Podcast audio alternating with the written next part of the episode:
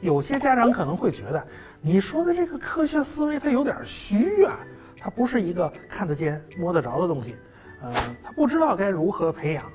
呃，其实呢，不管是哪门学科呢，都是离不开一定的知识量的，啊，肯定也是从最基本的科学知识开始学起，啊，是在学习知识的过程里面，帮助孩子一点一滴的去搭建一个知识框架。比如说啊，要让孩子。了解鱼的各个部分的名称以及作用，你会如何给孩子们来讲解呢？啊，您带着孩子去了海鲜市场，然后您就告诉这孩子，啊，这就是鱼啊，好好的记住喽啊，这鱼头买回去可以烧汤啊，这个鱼尾可以做红烧划水啊，这是鱼鳔啊，可以葱姜炒着吃啊。嗯，您满脑子都想着吃啊？您看到鱼鳔，您怎么也得想起阿基米德那浮力定律啊。你怎么能只想到葱姜蒜呢？这，呃，这么教育可不行。孩子只知道鱼的各个部位是怎么烧、怎么吃，他不知道这些部位到底是干什么的，也不知道活鱼是如何生存的。咱毕竟是让孩子了解生物啊，他不是了解食物啊。呃，在日常生活之中，怎么引导孩子靠自己的探究来获取知识呢？比如说啊，咱们要培养孩子观察小动物。那最便宜的就是小鱼儿了嘛，花鸟市场一条小鱼儿也就几块钱，你弄个透明的鱼缸端上桌，然后让孩子自己来观察这条小鱼儿，然后呢再投食喂一喂。如何喂鱼由孩子自己去设计，比如说在鱼缸里面插一个有孔的隔板，在隔板的另一边投食，就看看这小鱼是不是马上就能发现呢？呃，其实投喂的办法多的是啊，这个孩子估计能想出很多种，通过观察小鱼的活动。啊，就让孩子明白鱼的身体的各个部位它到底起什么样的作用，啊，这都是让孩子自己去总结。这个实验呢，其实孩子想怎么折腾就怎么折腾。一条小鱼其实也没有几块钱嘛，家长呢就不要直接干预了，只要引导他们提出一个猜想，然后去找到办法去验证，最后看看结果如何。通过这个过程呢，我们就了解了这条小鱼儿，知道鱼身上的各个部位它到底起什么样的作用。孩子们看似是在玩儿，其实整个过程呢，就是一个科学研究最基本的范式，那就是提出设想，然后设计一个实验去验证自己的这个设想到底是对还是不对，然后看能不能重复。毕竟啊，只有能够重复的才是一个规律。科学研究就是在发现规律。呃，当然，在这个过程之中，也还是要排除掉各种各样的干扰因素，那就得看孩子的实验呢是如何设计的。你也可以引导孩子用不同的方法做对比，看看孩子能不能得到一个同样的结论。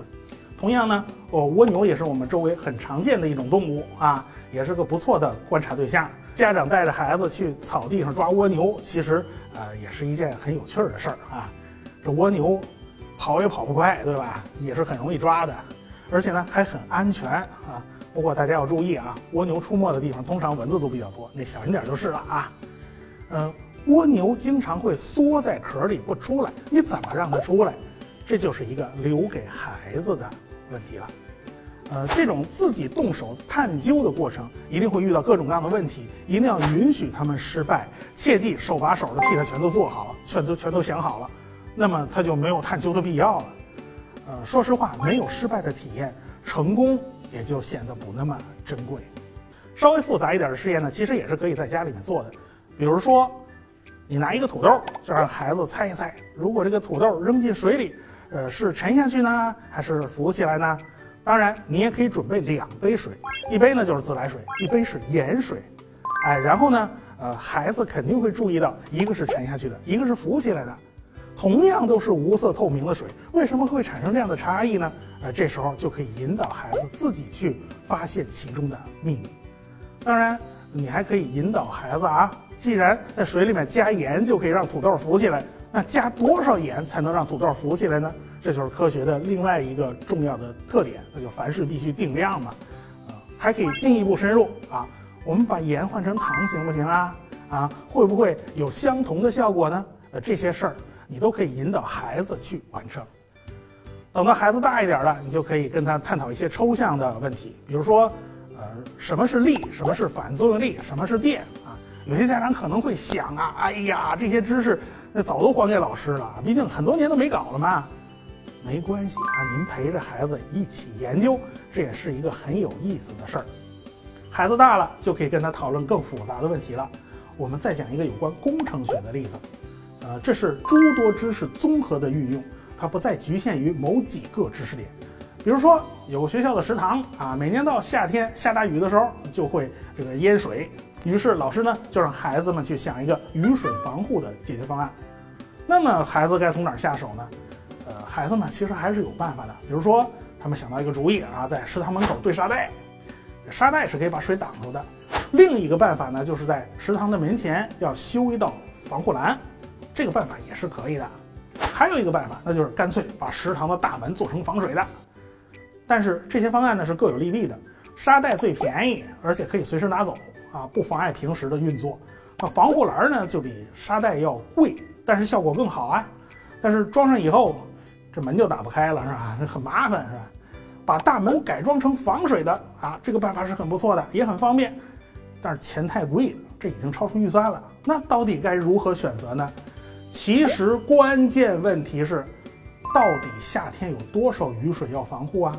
这就不能凭自己拍脑瓜了，那就需要了解足够多的气象知识，比如说去查查当水的降水量究竟是多少，往年食堂淹水究竟淹了多高，呃，这都是科学思维非常重要的一个特点。特点，但是凡事都要量化嘛，要变成一个一个的数据，你不能只说淹没淹啊，这种词儿包含的信息是远远不够的。总之啊。知识不是孤立的，最终是要在脑子里形成一张网。知识点之间呢是存在普遍的关联性的。我们对比较复杂的工程类问题的研究呢，其实就在锻炼孩子的这种能力。最后呢，我们必须搞清楚一个概念，那就是什么是知道，什么是懂。这两个词的含义呢是不一样的。费曼是世界著名的物理学家。呃，诺奖得主也是个非常特立独行的人，写过很多书，还出版过自己的自传，所以我们可以从他的书里了解到他的父亲是如何引导和培养他的。有一次呢，大人们都去上班了，费曼就和小朋友一起在草地上玩，其中一个孩子就问费曼：“看看那只鸟，那是什么鸟？”呃，费曼说不知道啊。小男孩立刻表现的有点轻蔑啊，嗯，那是只棕色的画眉鸟，你爸怎么什么都不教你？呃但是事实刚好相反，其实费曼的父亲呢是教过费曼的，而且父亲不仅仅告诉小费曼这种鸟的英文叫什么，还告诉了他意大利文、葡萄牙文、日文和中文究竟怎么说。呃，看来费曼他老爹真不简单，懂这么多。那么为什么费曼还是回答小朋友不知道呢？因为他的父亲曾经告诉过他，对于这种鸟，你除了名字，其他的依旧什么都不知道。所以呢，费曼从小就明白一个道理啊，知道并不代表懂。后来呢，他父亲带着他去观察这只鸟的毛发、体型、习性，这时候费曼对这只鸟才不只是知道，而是懂了。我们前面讲述了那么多，不管是用什么方法激发起了孩子的学习兴趣，终究还是以把这些知识搞懂为目的的。孩子究竟搞懂了没有？还是说仅仅是知道？这事儿啊，自己心里。要搞清楚。